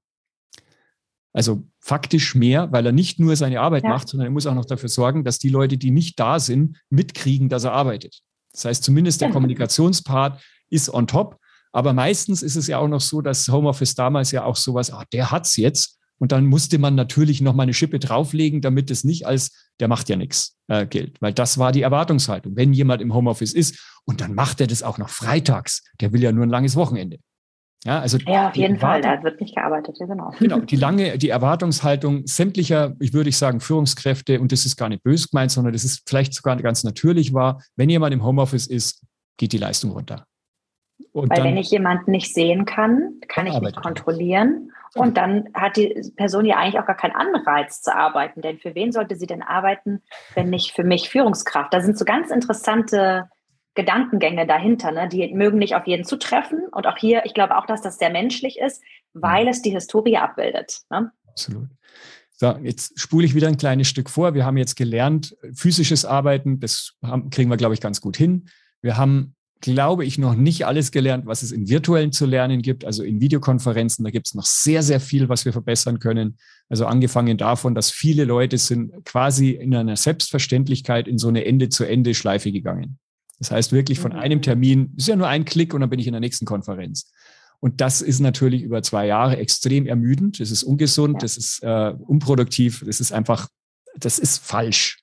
Ich sage das so deutlich. Also wer ja. von früh Abend, äh, von früh bis abends nur in Videokonferenzen hockt äh, und zwischendrin sich schnell irgendeine Fertigpizza reinschmeißt, der macht das keine 30 Jahre lang. Das ist schädlich für die Firma, das ist schädlich für die Organisation und den Mitarbeiter sowieso. Ja, also das, das, davon müssen wir weg. Das geht zwar technisch jetzt inzwischen, das ist ja super einfach, aber es ist, es ist nicht nachhaltig und es ist nicht sinnvoll. So, jetzt muss ich die Dinge, und das ist das, was man ja ganz oft hört, dass die Leute sagen, ah, mir fehlt die Begegnungen, mir fehlt Sense of Belonging, das Thema Kreativität wird genannt, Produktivität, Effizienz natürlich auch irgendwo. Wenn ich mir diese Sachen aber alle anschaue, dann ist es nicht so, virtuell macht das nicht möglich, sondern wir haben es nicht eingeplant. Ja, also ja. Es, ich mache das mal deutlich bei Schulungen. Schulungen im physischen ist klar, ganz oft im Organisationskontext Ganztagesschulungen. Das heißt, du reist irgendwann an, kommst um 8, 9 da rein, dann hast du bis um 4, 5 oder sowas hast die Schulung, zwischendrin wird Mittag gegessen, dann gab es vielleicht auch noch so eine Welcome-Geschichte und so weiter. Also es ist klar gewesen, wenn ich im physischen Kontext etwas lerne, dass es dann außenrum um, den, um die Inhalte etwas gab, was menschlich ist, was Begegnung ermöglicht, was Beziehung aufbaut und so weiter. Jetzt hat dann irgendein schlauer Mensch mal gesagt, naja, aber man kann ja die Leute nicht sechs, sieben Stunden lang in eine Videokonferenz hocken. Das schlaucht ja. Gott sei Dank hat das mal jemand gesagt. Gott, Gott sei Dank. Also genau. völlig, völlig richtig. Aber es geht, was jetzt ja passiert ist, man hat jetzt diese sechs Stunden physische Events reduziert auf zweieinhalb oder drei Stunden virtuelle Konferenz. Und vor und nach der virtuellen Konferenz hocken die Leute in Videokonferenzen. Ja. Und in diesen drei Stunden passiert nichts mehr, was mit Begegnung zu tun hat, sondern da wird quasi nur noch Stoff vermittelt. Also an den Schulen hat man es ganz krass gesehen. Vorher gab es vielleicht noch Projektunterricht. Während Corona gab es nur noch Frontbeschallung. Weil die, also nicht nur noch, es gab natürlich ganz viele tolle Ausnahmen, aber äh, im Gro hat man sich wieder reduziert auf das, was man irgendwie glaubt zu können. Nämlich, ich habe eine Videokamera vor mir, da sitzen 30 Kinder, also erzähle ich ihnen was. Und dann frage ich was und dann habe ich die Erfahrung gemacht, und das ist im Business-Kontext genauso, dann kommt nichts. Also reduziere ich das Fragen. Logische Folge. So, und das ist etwas, was nicht, das ist natürlich eine Art von Lernen, aber das ist ein, ich passe mich an etwas an, was scheinbar nicht anders geht. Wenn ich aber jetzt da mich mal hingesetzt hätte und Löcher in die Luft geschaut hätte, dann hätte ich vielleicht gesagt, naja, ich will aber schon die Nele mal äh, kennenlernen. Ich möchte aber schon mal wissen, was macht die sonst so. Ich möchte aber schon Zeit haben, vielleicht mit ihren Kaffee zu trinken. Und wenn er nur virtuell ist. Ich möchte vielleicht aber auch laufen, also, äh, also mal durchs Fenster aufmachen, Luft reinholen. Und so. Das ist aber alles nicht vorgesehen. Ich treffe sie auch nicht mehr zufällig am Aufzug. Das fehlt mir auch. Ich treffe sie auch nicht mehr auf dem Weg in die Kantine. So, und wenn ich jetzt bewusst, achtsam und dann auch, wie kriege ich es wirksam hin, das rangeschaut hätte, dann hätte ich gesagt, na ja, vielleicht wäre dieses Webinar trotzdem sechs Stunden lang, aber eben nicht sechs Stunden lang Content, sondern wir haben eine Stunde, wo wir uns in Breakout Rooms oder einzeln oder, oder gesamt, wo wir uns erstmal begrüßen, kennenlernen, irgendwas gemeinsam machen. Ein, ein, Icebreaker nennt man das dann heute schön. Also wirklich äh, Gemeinsamkeit erleben. Dann, welche Werkzeuge nehme ich? Mache ich eine PowerPoint-Präsentation und alle schauen nur zu, was ich ja genauso gut asynchron machen könnte. Da brauche ich keinen Termin dafür, dass mir jemand zuhört.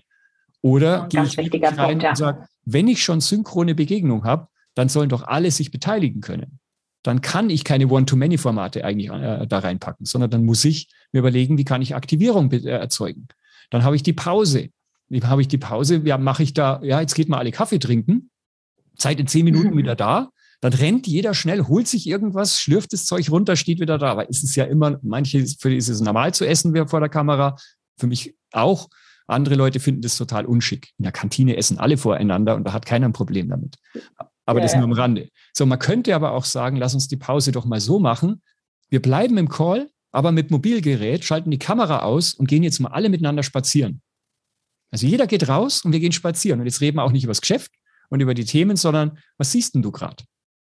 Und jetzt hast du plötzlich einen gemeinsamen Spaziergang. Also das ist jetzt nur eine kleine Methode, wie man dieses Wir machen gemeinsam Pause als ein gemeinsames Erlebnis wieder, ich sage jetzt mal, orchestrieren kann. Und so geht es mit all diesen Dingen. Und wenn ich dann mal mir ein physisches, gutes Meeting, Treffen, Workshop, wie auch immer, Webinar äh, oder, oder nicht Webinar, da ist es ja dann ein, ein Klassenzimmertraining. Wenn ich mir das anschaue, was sind denn die Phasen und Elemente da drin und die bewusst wieder in die digitale Welt übertrage, ja, dann dauern die wieder genauso lang. Und dann haben die diese Elemente aber auch wieder drin. Die sind ein bisschen anders und die sind nicht ganz so schick wie physisch. Das äh, möchte ich gar nicht sagen, dass es gleichwertig ist. Sie sind anders, aber sie können auch das alles bedienen. Ähm, wir haben so viele Beispiele von ganzen Organisationen, die sich noch nie getroffen haben. Unsere Netzwerke und das Guide-Netzwerk, die haben sich noch nie alle physisch gesehen. Und es sind die Kulturpräger in der Organisation. Kreativität würde denen niemand absprechen. Uh, Sense ja. of Belonging sowieso nicht. Also das, das geht alles. Aber man muss die Abstufung irgendwo noch haben. Physisch wäre der Idealzustand. Wir können aber nicht alle immer äh, gleichzeitig da sein. Das ist weder zeitlich effizient äh, sinnvoll, noch kann das jemand bezahlen, noch wäre es für unseren, äh, für unseren Planeten irgendwie eine, eine Lösung zu sagen, jeder muss sich physisch treffen. Also ist virtuell ja. schon mal eine gute Geschichte. Dann gibt es die dritte Art, das ist Hybrid. Da haben wir lange gesucht, was sind die echten Vorteile von Hybrid. Mhm. Und wir konnten nur sagen, im Verhältnis zu nur virtuell gibt es Vorteile. Im Verhältnis zu physisch gibt es Vorteile. Aber, aber Hybrid selber, wir, wir, also ich habe bis heute noch nichts gefunden, wo ich sagen würde, für virtuell würde ich rein äh, würde ich jetzt das andere stehen lassen. Ähm, warum? Natürlich, und das war früher auch anders, früher gab es, wenn, wenn virtuell war, gab es viele Organisationen, die gesagt haben, wenn, äh, wenn zwei Leute vor Ort sind oder fünf Leute vor Ort, damit es gut läuft, sollen alle virtuell sein. Dann haben alle die gleichen ja. Voraussetzungen. Kenne ich ja. noch, das waren äh, selbst die ganz großen Organisationen haben das gesagt. Ähm, Finde ich nicht richtig, weil selbst wenn nur fünf Leute sich physisch treffen können, äh, ist das eine Verbesserung.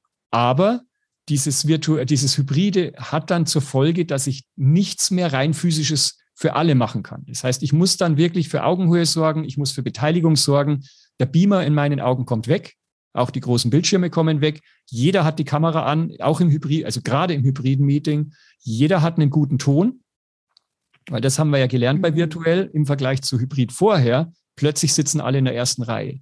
Plötzlich kann jeder ja. weder, also physisch oder eben virtuell die Hand heben. Plötzlich kann jeder gleichzeitig oder, oder nacheinander Feedback geben über Kommentarfunktionen oder über Whiteboards und so weiter und sich beteiligen. Also es gibt für Hybrid, finde ich, viel schwieriger als virtuell und als, als physisch. So, und um es noch vorzuspielen, Absolut. also die, die ja. drei, die drei Arten, das sind die heute bekannten, würde ich mal sagen, für den meisten Firmen. Und was im Moment komplettes Brachland ist, ist das Thema Virtual Reality.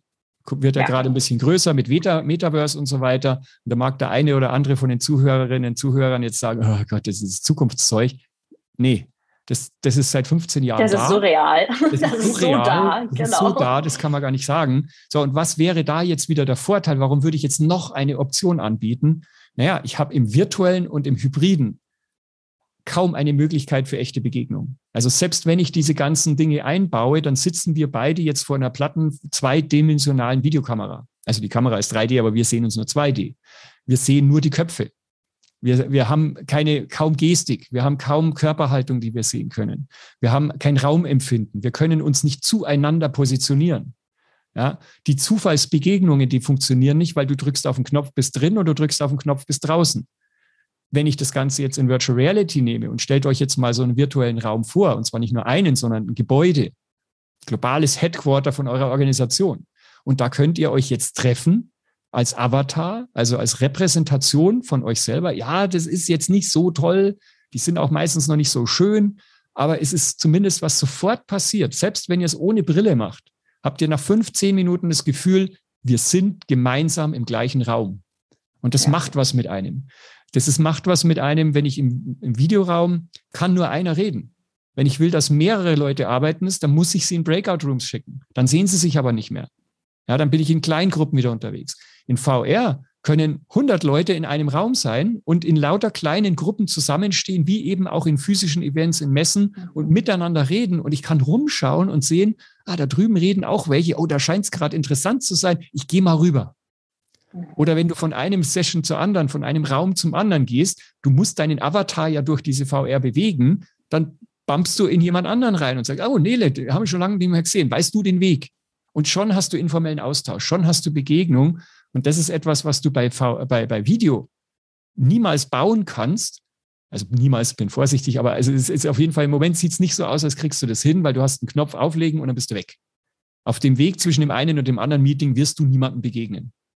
Mhm. Ich mag ganz kurz von einer App erzählen, mit der wir bei Esentria arbeiten, die genau diese Zufallsbegegnung ermöglichen soll. Es ist jetzt eine unbezahlte Werbung, das ist mir klar, dass die Team Lounge App, die tatsächlich genau das simuliert. Also da bist du drin und kannst da reingehen, wenn du gerade jetzt Muße und Lust auf informellen Austausch hast. Und du kannst auch angepinkt werden, wenn jemand, dem du folgst, gerade sagt, oh, ich habe jetzt gerade Lust auf informellen Austausch, dass du selber entscheiden kannst, ja. gebe ich jetzt, um das die Brücke zu schließen, meine Lernzeit her, um mal kurz mit Klaus zu quatschen, weil der hat gerade, ne, und da kann ich mit dem übers Telefon ähm, ganz einfach in Kontakt treten. Aber äh, nur mal kurz, also geht schon, braucht aber wieder eine Technologie, die das ermöglicht, dann braucht es auch wieder das Mindset dazu, Mindset, ganz ja. bewusst zu sagen, okay, ich habe jetzt 15 Minuten und entweder ich mache jetzt die Aufgabe noch fertig oder ich gehe mal in diese App rein und sage, Achtung, übrigens, ich hätte gerade Lust auf, wer hat Lust auf Quatschen? Wer hat Lust, mhm. diese Aufzugbegegnung zu simulieren oder die, wir treffen uns an der Kaffeemaschinenbegegnung.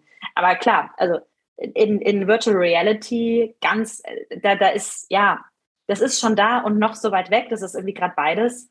Ich bin da irgendwie auch gerade total neugierig drauf, wann das noch näher kommen wird. Ja, ja es ist unsere Gestaltung.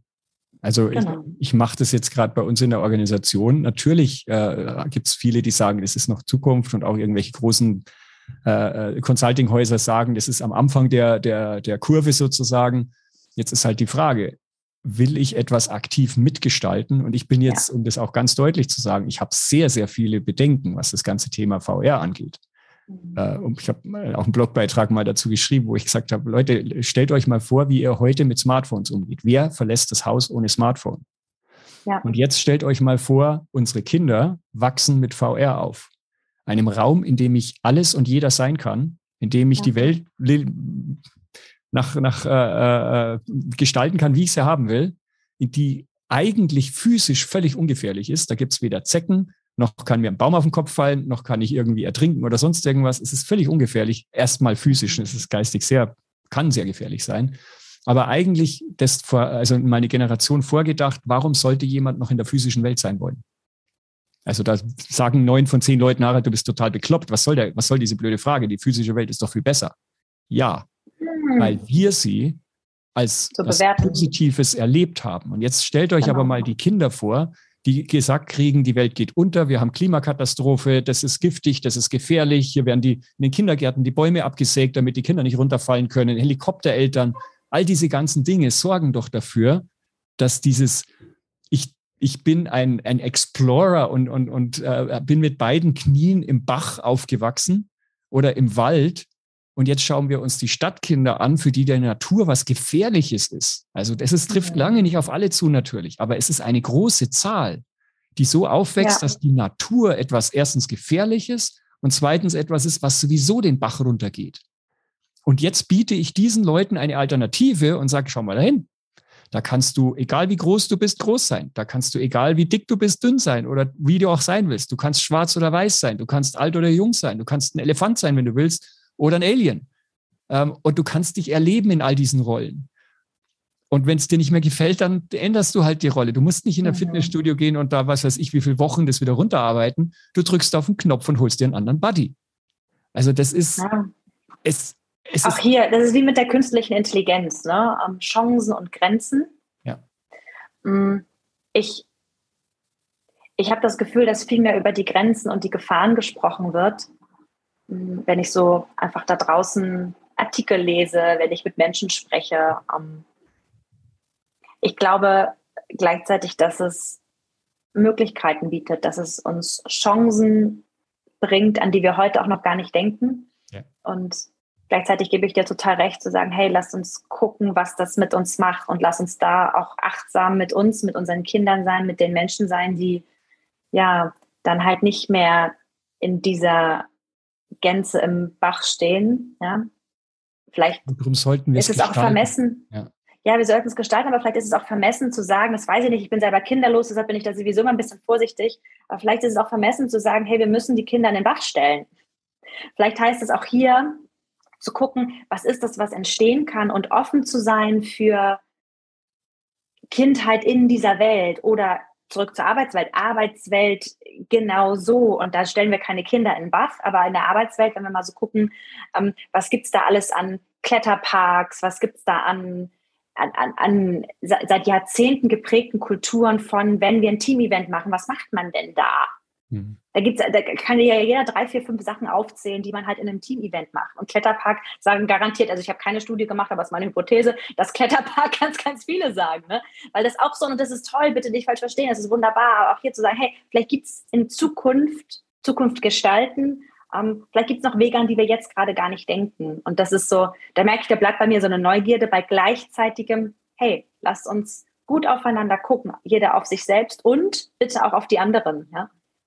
Daniel, das ist, der, das ist genau der Grund, warum ich versuche, da in Anführungszeichen das Ganze ein bisschen zu fördern, dass mehr Leute sich ja. dafür interessieren, weil ich einfach die Erfahrung, nennen wir es mal, auch mit Social Media gemacht habe. Da gab es am Anfang ja die Wilden, die drin waren. Und dann gab es halt auch schnell Shitstorms und dann gab es halt auch das ganze Negative. Dann haben irgendwann die Politiker alle gesagt, sie gehen aus Twitter raus und so weiter. Die sind alle wieder reingegangen, aber haben es natürlich, also nicht alle, aber ganz, ganz viele. Ähm, und dann Gott sei Dank nicht alle, genau. Genau, und bis heute hat Social Media eigentlich so einen, so einen, so einen negativen Ding, dass das ja eigentlich alles gefährlich und alles nur Pla äh, Quatsch und, und verschwendete Zeit ist. Gleichzeitig ist es aber halt ein, ein Werkzeug. Und wenn ich mir jetzt das in der Organisation anschaue, Enterprise Social Network, also wo Leute bloggen können über das, was sie begeistert, wo Leute in Foren sich transparent austauschen können über Dinge, die sie, die relevant für ihre Arbeit sind. Wenn ich mir Wikis als kollaborative Dokumente sozusagen, die jetzt im, im, im virtuellen Raum äh, sind, die aber gemeinsam bearbeitbar sind, wo es eine Historie gibt, wo ich sehen kann, wer findet es gut, wo es Kommentare dazu gibt. Ähm, all diese Dinge sorgen dafür, dass sich Leute finden können, die sich nie gefunden hätten. Ähm, Netzwerke in Form von Serendipity, also Zufallsbekanntschaften darüber, dass ich tagge mein Profil, du taggst dein Profil. Wir haben zufällig ein Match, was die gleichen Tags angeht und plötzlich, hey, die Nele sitzt in einem ganz anderen Land oder in einem ganz anderen Ort oder sowas, hätte ich nie getroffen. Aber über diesen Relevanzfilter, der uns zusammenbringt, haben wir plötzlich ein, ein cooles Projekt miteinander. Also da steckt ganz, ganz viel äh, drin, was jetzt erstmal nur Begegnung angeht. So, und jetzt kommt dieser ganze große Teil der Beziehung, den ja viele Leute heute im Hybriden auch ver äh, vermissen, dass sie sagen, ja, ich weiß Zugehörigkeit und all das. Naja, wann fühlen wir uns denn zugehörig zu jemandem oder zu etwas? Die Zugehörigkeit ist ja nicht in den, in den Steinen in der Mauer im Office. Die Zugehörigkeit ist doch, was in diesen, zwischen diesen Wänden passiert. Mhm. Also, und das ist das, wo wir, wenn ich von Transparenz rede, in, in physischen Begegnungen wird es sichtbar, wenn ich in zur Türe reingehe beim Pförtner oder der Pförtnerin, wenn ich in die Kantine gehe, dann habe ich eine gewisse Prozesstransparenz. Also das ist ein technischer Begriff für etwas ganz Normales. Also ich sehe, wie gehen die Leute zum ja. Essen, was ziehen sie an, äh, wie nehmen sie das Tablett, was essen sie, wie viel essen sie und so weiter. Das heißt, diese Tra Prozesstransparenz, nenne ich sie jetzt mal, sorgt für Lernen und sorgt für Zugehörigkeitsgefühl. Jetzt sitzt mhm. jeder zu Hause macht sein eigenes Essen, sieht nicht mehr, wann, was, wie, wo jemand anderes macht. Äh, und dadurch fehlt das Ganze. Würde ich jetzt wieder zum Beispiel Enterprise Social Network dafür nutzen, also transparenter zu werden, nicht Big Brother, sondern freiwillig das, was ich teilen möchte, und es wird am Anfang wenig sein, aber man wird Feedback geben, man wird Wertschätzung geben. Ah, das ist aber super, dass du geteilt hast, nicht nur das Ergebnis, sondern wie du da hingekommen bist. Das war der eigentliche Lernprozess und der eigentliche Kulturprozess. Ich mache bei uns immer so dieses Beispiel, wenn ich dir einen Picasso, ein Bild von Picasso zeige. Was lernst du da? Nichts. Also du kannst sagen, ja. finde ich schön oder nicht, oder was ist ich, oder du kannst es interpretieren oder was weiß ich. Aber es ist, es ist für sich genommen, es ist ein Endergebnis und es ist interpretationsfähig. So, und jetzt stell dir mal vor, du könntest mit einer Kamera oder mit einem Briefwechsel damals oder wie es auch immer möglich war, mitkriegen, wie, wie hat der Raum ausgesehen, wo er war? Welche Pinsel hat er verwendet? Hat er einen Schwamm gehabt? Welch, wo kamen die Farben her? Wie hat er die gemischt? Gab es Models? Gab es äh, keine Ahnung? Also alles, was da passiert ist, bis es zu diesem Bild kam. Und also ich hoffe, dass die Zuhörerinnen und Zuhörer merken, wenn ich euch das Picasso-Bild zeige, das könnt ihr euch jetzt vorstellen im Kopf.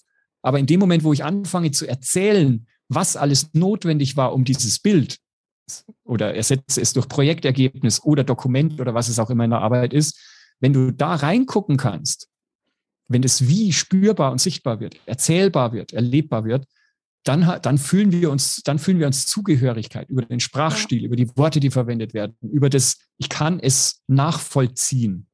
Mhm. Das ist ja nichts anderes wie die 70, 20, 10, die 70 Prozent lernen. Die fehlen aber, wenn nur noch Ergebnisse geteilt werden. Ja, absolut. Wie bin ich denn dahin gekommen? Wie, ja, wie ist der Weg dahin? Wo habe ich Fehler gemacht? Wo habe ich geschwitzt? Wo habe ich, ja, ja, ja. wo habe ich welchen Pinsel benutzt? Ich mag noch mal hm, einmal kurz den Fokus so auf diese hybride Arbeitswelt bringen. Und ähm, ich habe jetzt gehört, und da teile ich deine Einschätzung zu 100 Prozent, hm, dass die hybride Art der Zusammenarbeit im Jetzt, bei den Möglichkeiten, die es jetzt gibt, also jetzt klammer ich mal das Virtual Reality gerade doch nochmal aus, weil das wahrscheinlich die wenigsten Zuhörerinnen und Zuhörer heute schon in ihrer Arbeitswelt integriert haben. Da wird wohl was kommen, gehen wir mal davon aus und wahrscheinlich schneller. Ähm, es kommt, wenn wir es tun. es kommt, wenn wir es tun. Und auch hier mag ich auch nochmal das wiederholen, was ich so schön von dir fand, zu sagen, ja, wir können das übrigens auch gerade gestalten. Und das ist ja. nichts, worauf wir abwarten müssen, denn kommen wird es eh. Ja? Und wie wir das dann ja, wie wir es annehmen und wie wir es jetzt schon gestalten, ist so das eine. Ich finde, mhm. also der wichtige Punkt ist nicht, also wir können äh, Virtual Reality gleich auslassen. Mir ist der Punkt nur wichtig, gestalten kann man bei Trends am Anfang.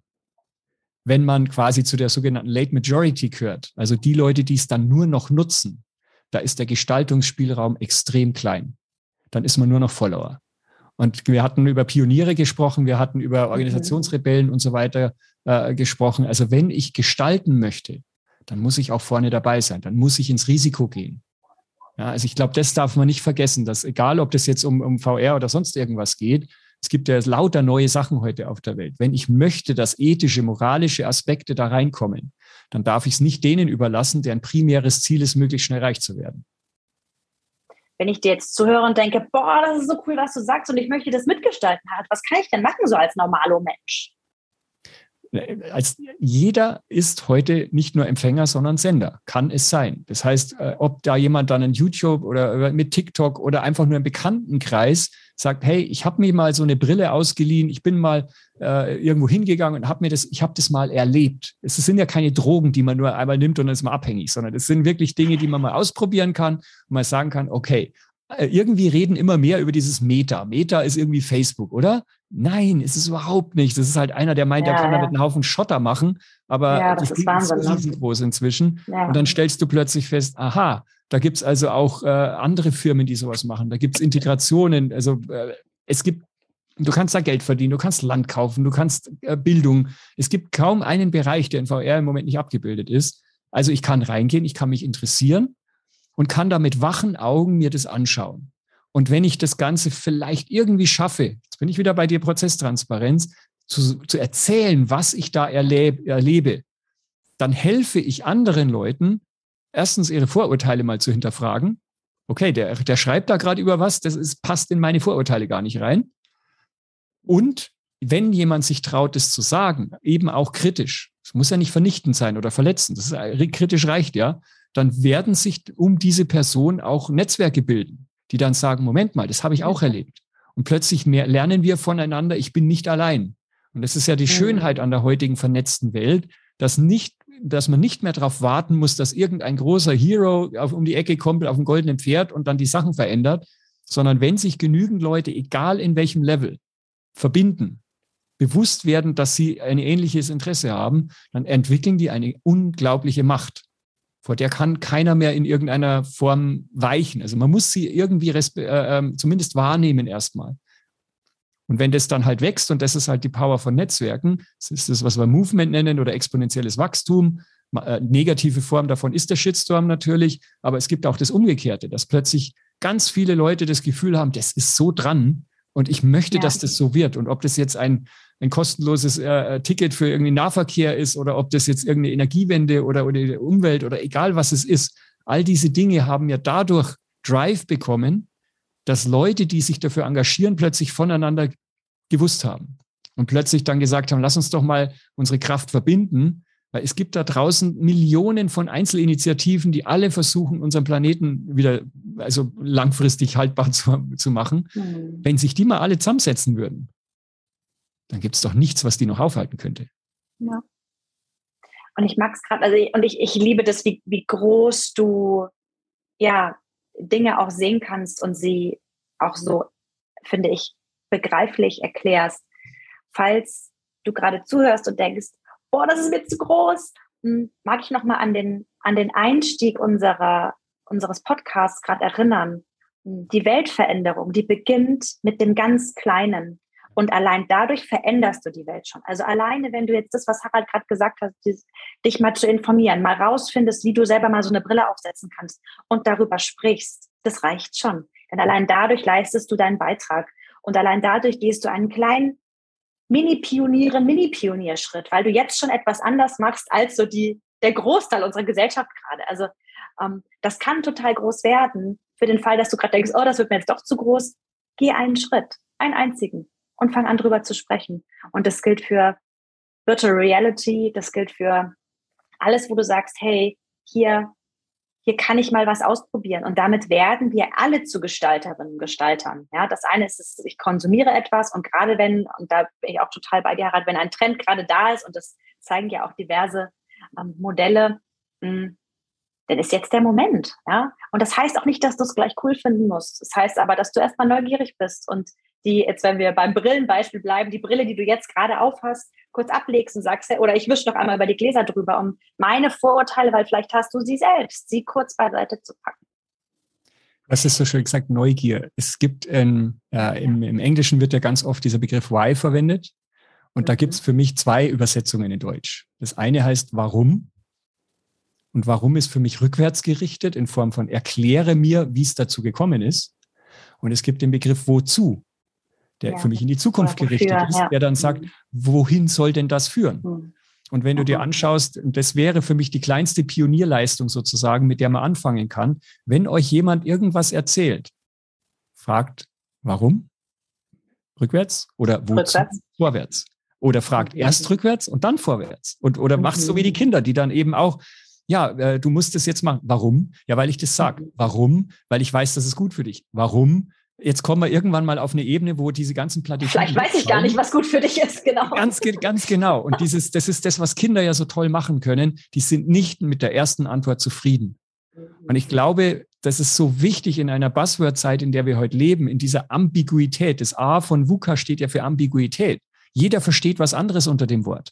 Also wenn wir uns wieder verstehen wollen, wenn wir wieder äh, Sinn in den Begriffen haben wollen, dann bleibt uns nichts anderes übrig, als die Wortbedeutungen rauszufinden. Und die finde ich halt dadurch raus, Nele, was meinst du jetzt mit Neugier?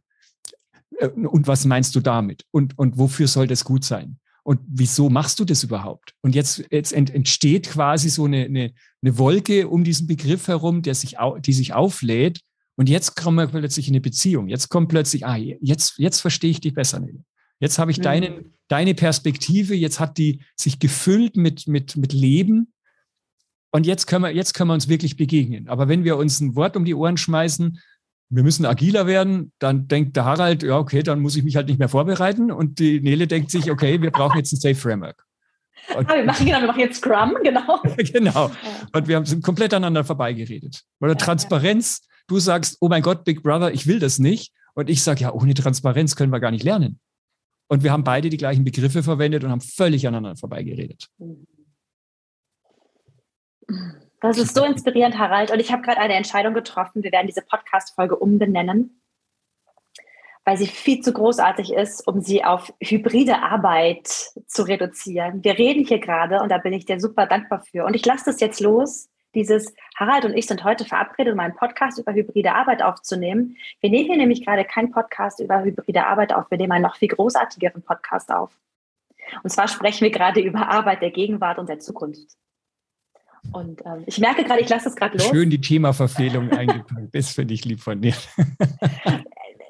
ich meine, das, nee, das ist für mich gerade eher, deshalb mache ich es auch gerade sehr transparent und ich habe jetzt auch gerade nicht auf, oh, wir stoppen kurz, sondern das, das soll bitte genauso in der Aufnahme drin bleiben, weil das ist die Realität. Ja, was haben wir denn an Plan gemacht? also, oder möchte ich jetzt nicht von Agilität sprechen, ich möchte einfach von Realität sprechen und ich möchte gerade so doll, ich habe gestern eine Keynote gehalten, ähm, da ging es um fünf Bausteine, die auf dem Weg zu einer digitalen Arbeitsorganisation hilfreich sind. Und der erste Baustein, den ich da skizzierte, war die radikale Akzeptanz von dem, was ist. Mhm. Denn nur wenn ich radikal akzeptiere, was ist, und zwar mental akzeptiere, was ist, Ja zur Situation sage, nur dann werde ich, ich als Individuum und das Kollektiv dazu in der Lage sein, es verändern zu können. Darf ich da ein bisschen kritisch nachfragen? Ja, unbedingt. Weil, also, jetzt, wo ich das Thema losgelassen habe, sowieso. Ich, ich habe jetzt, hab jetzt vor Augen, weil ich, ich, möchte schon so ein bisschen natürlich in den, die, das New Work und so weiter. Und es gibt ja eine, eine Erfahrung, die ganz viele Leute haben. Die sind in irgendeinem Videocall drin und äh, stellen, äh, machen irgendeinen Input, dann stellen sie eine Frage und dann kommt nichts. Oder sie fragen ganz früh was. Jetzt wäre ja das, was du sagst, radikal feststellen, was ist, wäre die Erkenntnis, okay, in Virtual funktioniert es nicht. Also ich stelle fest, ich habe das jetzt zehnmal probiert und zehnmal kommt keine Antwort. Dann wäre eigentlich, wenn ich jetzt dem 100 Prozent folgen würde, vielleicht habe ich es aber auch falsch verstanden, radikal festzustellen, jedes Mal, wenn ich in einem virtuellen Call den Leuten eine Frage stelle, kommt eigentlich nichts Richtiges zurück. Und das ist, glaube ich, die, der große, ich behaupte jetzt mal, ein, ein, ein, es ist kein Fehler, es ist ja total richtig, dass, dass das genauso passiert. Es ist also wirklich sauber wahrgenommen. Jetzt kommt aber das große Aber. Jetzt könnte man sagen, Deswegen ist virtuelles Zusammenarbeiten oder hybrides Zusammenarbeiten einfach scheiße. Oder man geht jetzt her und sagt, aha, also irgendwie ist es im virtuellen und hybriden anders als physisch. In Klammern, in physisch hüpft auch nicht jeder sofort hoch, aber man hat so ein bisschen die verklärte Vergangenheitsbrille auf. Deswegen ist virtuell schlecht. Also man könnte jetzt sagen, es ist so, ich habe es wahrgenommen, es ist wiederholt feststellbar. Und jetzt kommt aber der Punkt zu sagen, so, was muss ich jetzt ändern, damit das wieder anders wird. Also das, das wäre für mich ein völlig richtiger erster Schritt, aber unbedingt in Verbindung, und wahrscheinlich ist das in deinen anderen Bausteinen dann drin, dann zu sagen, so, wie kriege ich jetzt eine stille Zuhörerschaft in eine aktive Beteiligungsgruppe? Und wenn ich das jetzt bei, aus, aus praktischer Erfahrung würde ich sagen, ja, meistens ist es zu groß und passiert zu plötzlich. Da hält jemand einen Vortrag und ist plötzlich still mit einer Frage. Und die Leute dann so, oh, Jetzt muss ich was antworten. Aber es ja. sind zehn andere da. Ich will niemandem ins Wort fallen. Ja, nur, äh, funktioniert mein Mikrofon. Tausend Gründe, warum man jetzt nichts sagt. Wenn ich aber jetzt das Ganze mir anschaue, ja, ich habe festgestellt, das ist so. Jetzt fange ich an, die Leute erstmal auszubilden. Ganz platt. So, ich stelle jetzt nicht eine offene, große Frage, wo sich vielleicht jemand auch noch blamieren könnte, sondern ich sage, was ganz Kleines und, und ich mache vielleicht vorher ein sogenanntes Microlearning, machen wir bei uns gerne und sagen, so, jetzt geht mal bitte alle da nach oben oder nach unten, je nachdem, was ihr für, äh, für eine Software verwendet. Sucht mal bitte diesen Daumen nach oben und den drücken wir jetzt nicht, sondern schaut mal, das sind noch vier andere Symbole. Jetzt drücken wir mal alle den ganz rechten. Das ist meistens so ein bisschen negativerer. Und jetzt drück den mal drauf. Und dann siehst du plötzlich wieder lauter solche Dinger hochgehen oder, oder erscheinen. Jetzt haben die Leute was gemacht, ohne dafür in irgendeiner Form B oder verurteilt zu werden. Oder kannst es eigentlich gar nicht. Sie haben einfach nur einen Knopf gedrückt. Das heißt, wir haben jetzt die erste ganz kleine Hürde gemacht. Und dann sagen wir, okay, und jetzt im nächsten Schritt, sagen wir mal, also wenn ihr jetzt für mehr die eine Richtung seid, dann drückt ihr mal den Knopf. Und wenn ihr für die andere Richtung seid, drückt ihr den anderen Knopf. Jetzt haben wir den Schwierigkeitsgrad bis wie mit kleinen Kindern, den Schwierigkeitsgrad ein bisschen erhöht. Aha, jetzt merken sie, ich, ich kann diese Likes und Daumen rauf und runter, ich kann die ja auch kreativ verwenden. Und so baust du das dann Schritt für Schritt auf und dann kommt irgendwann so, und jetzt machen wir mal das Kommentarfeld auf. Und jetzt gebt er mal nicht in den tollen Satz in Englisch, bei uns ist natürlich auch noch Mehrsprachigkeit, traue ich mich das dann in Englisch und so weiter. Nee, ein Wort, was euch gerade in den Sinn kommt. Und vielleicht fange ich sogar noch früher an, geht mal in die GIFs rein und stellt mal ein Bild rein, das das darstellt, was ihr gerade sagt. Weil ein Bild ja, natürlich wow. so offen ist, dass es, dass ja. niemand dafür verurteilt werden kann. Ich habe das Bild nicht gemalt. Ich habe es nur ausgegeben, gab leider kein anderes. Also du machst die Schwelle so runter, dass quasi jeder diese Entwicklung, die du mit den Leuten machst, jetzt mitgehen kann. So, dann kommt ein kurzer Kommentar als Wort, dann kommen Kommentare, die dann geliked werden von den Leuten, dann kriegt man eine wertschätzende Rückmeldung und irgendwann kommt dann ein Textkommentar und irgendwann fange ich dann an, dass ich meinen Termin so nicht anfange. So, jetzt macht man alle Mikrofone aus, damit wir keine Störung haben. Finde ich unsäglich. Weil das ist, also wenn, ja, wenn irgendwas die Beziehung und die, die Menschlichkeit in so einem Call kaputt macht, dann ist es doch komplette Stille.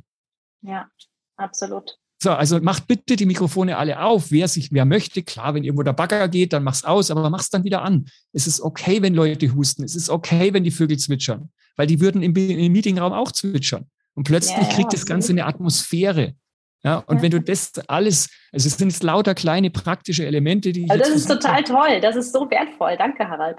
Ja. So, und jetzt, und jetzt antworten die Leute. Und jetzt sind die, ja. also sie sind den Weg mit dir mitgegangen und, und ich, ich kann das beweisen und das werdet ihr alle erleben, wenn ihr so eine Reise mit den Leuten macht. Ihr geht in das Mikro, ihr, ihr macht die Mikrofone auf und die Leute fangen, bevor ihr überhaupt in dem Call seid, schon das Reden miteinander an. Ihr kommt rein und da ist eine Diskussion am Laufen. Und ihr stoppt die natürlich nicht sofort, sondern das ist der informelle Austausch, der muss stattfinden. Und so entwickle ich dann wirklich im virtuellen, egal ob das jetzt über, über Zeitzonen hinweg, über Ländergrenzen hinweg ist, eine, eine Begegnungskultur in euren Meetings. Und danach wird mhm. euch keiner mehr fragen, ob das echt ist oder nicht. Ja. Ich mag noch kurz ähm, sagen, wie ich es gemeint habe mit der radikalen Akzeptanz. Ich denn, da, nee, gar nicht. Nee, nee, ich möchte es nur erklären, denn das ist ja ein total berechtigter Einwand. Hm. Mir geht es tatsächlich um diesen Moment des Ja zur Situation sagen. Und damit meine ich, in dem Moment nicht wütend zu sein, nicht in eine Bewertung zu gehen von, oh, keiner sagt was, die sind doch alle doof. Das sage ich vielleicht nicht, vielleicht denke ich das auch nicht wörtlich, aber ich meine so diese mentale Haltung, wo wir doch relativ schnell bewerten, sauer sind, traurig sind, wütend sind, etwas doof finden. Und wir haben oftmals total gute Gründe dafür. Ich glaube nur, dass wir aus dieser mentalen Haltung nicht in die konstruktive Veränderung gehen können. Das ist das, was ich mit der radikalen Akzeptanz als ersten Schritt meine, im Sinne von Ja sagen zu dem, was ist. Mhm. Ja sagen zu dem, dass wir über so viel gesprochen haben. Deshalb kam ich ja gerade drauf, ne, über so viele unfassbar tolle Sachen, dass ich gerade das gar nicht mehr mag, nochmal jetzt so enger zu werden, sondern diese Weite genauso halten möchte und dazu Ja zu sagen, um daraus dann was zu machen. Ja? Ähm, und danach dann zu gucken, denn das ist die meiner Meinung nach mentale Grundvoraussetzung, um konstruktive, zwischendurch noch ein bisschen in die Luft gucken, wäre auch gut, konstruktive Lösungsideen generieren zu können, um daraus dann was zu machen. Und jetzt, während wir gerade so darüber sprechen, glaube ich, werde ich in den nächsten Tagen eine Podcast-Folge über diese fünf Bausteine aufnehmen, dann passt das da auch gut rein. Lieber Harald, ich mag auf diesem Weg Danke sagen, denn ich glaube, dass das eine unglaublich wertvolle Folge ist für all diejenigen, die sich diesem Thema hingeben. Und ich glaube, Hingabe ist ein Wort, was, was ganz gut passt zu dem, was wir heute gesprochen haben, denn ich höre sehr viel Hingabe, wenn ich dir zuhöre. Und für mich bist und bleibst du mein New Work Philosoph. ähm, ja, bin einfach total dankbar, dass du die Zuhörerinnen und Zuhörer da draußen inspirierst, durch das, was du erfahren hast, durch das, was du selbst kreiert hast, durch deine mutigen Wege, durch dein Pioniersein. Und ähm, mag vor allen Dingen auch die Aufforderung, dass ja es auch im Kleinen zu probieren ne? und nicht in so ein, oh, ich muss jetzt hier irgendwie was ganz Großes, sondern hey, es geht um den kleinen Schritt und das kann jede und jeder machen und vielleicht hast du dann Lust auf mehr. Und da bist du ein sehr, sehr großer Inspirator für mich und die Menschen, die Organisationen, die Gesellschaft, ja. Das große Ganze und auch das ganz Kleine da draußen. Apropos das ganz Kleine, eine Sache muss ich noch sagen. Harald, wie groß bist du? 1,90. 1,90. Ich bin 1,56 Meter und Harald und ich, wir werden uns in anderthalb Wochen zum ersten Mal ja auf einer Konferenz, und ich sage jetzt bewusst nicht real, sondern im physischen Raum gemeinsam treffen. Und das ist ganz witzig. Ich habe nämlich schon mal gehört, dass du so groß bist. Das weiß ich ja gar nicht.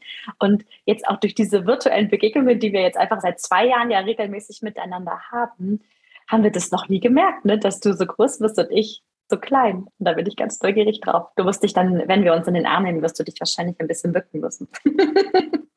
Vielleicht ist es aber auch ein Vorteil. Man kann ja auch die Sachen positiv sehen, dass das Virtuelle einfach die innere Größe viel mehr bewertet als die körperliche. Hm, ja, ein wunderbarer ähm, Diskurs zum Thema Unconscious Bias übrigens. Ne? Wie werden kleine Menschen, wie werden große Menschen wahrgenommen? Ich freue mich auf jeden Fall sehr darauf, dass wir uns ähm, dann in die Arme nehmen. Nede, ich ja, danke dir danke. ganz herzlich, dass du mir die Möglichkeit da gegeben hast. Und ich mag zum Schluss einfach nochmal einladen, alle Zuhörerinnen und Zuhörer. Ich weiß, dass ganz oft so getan wird, als können die meisten Leute gar nicht so groß und komplex denken. Das stimmt überhaupt gar nicht.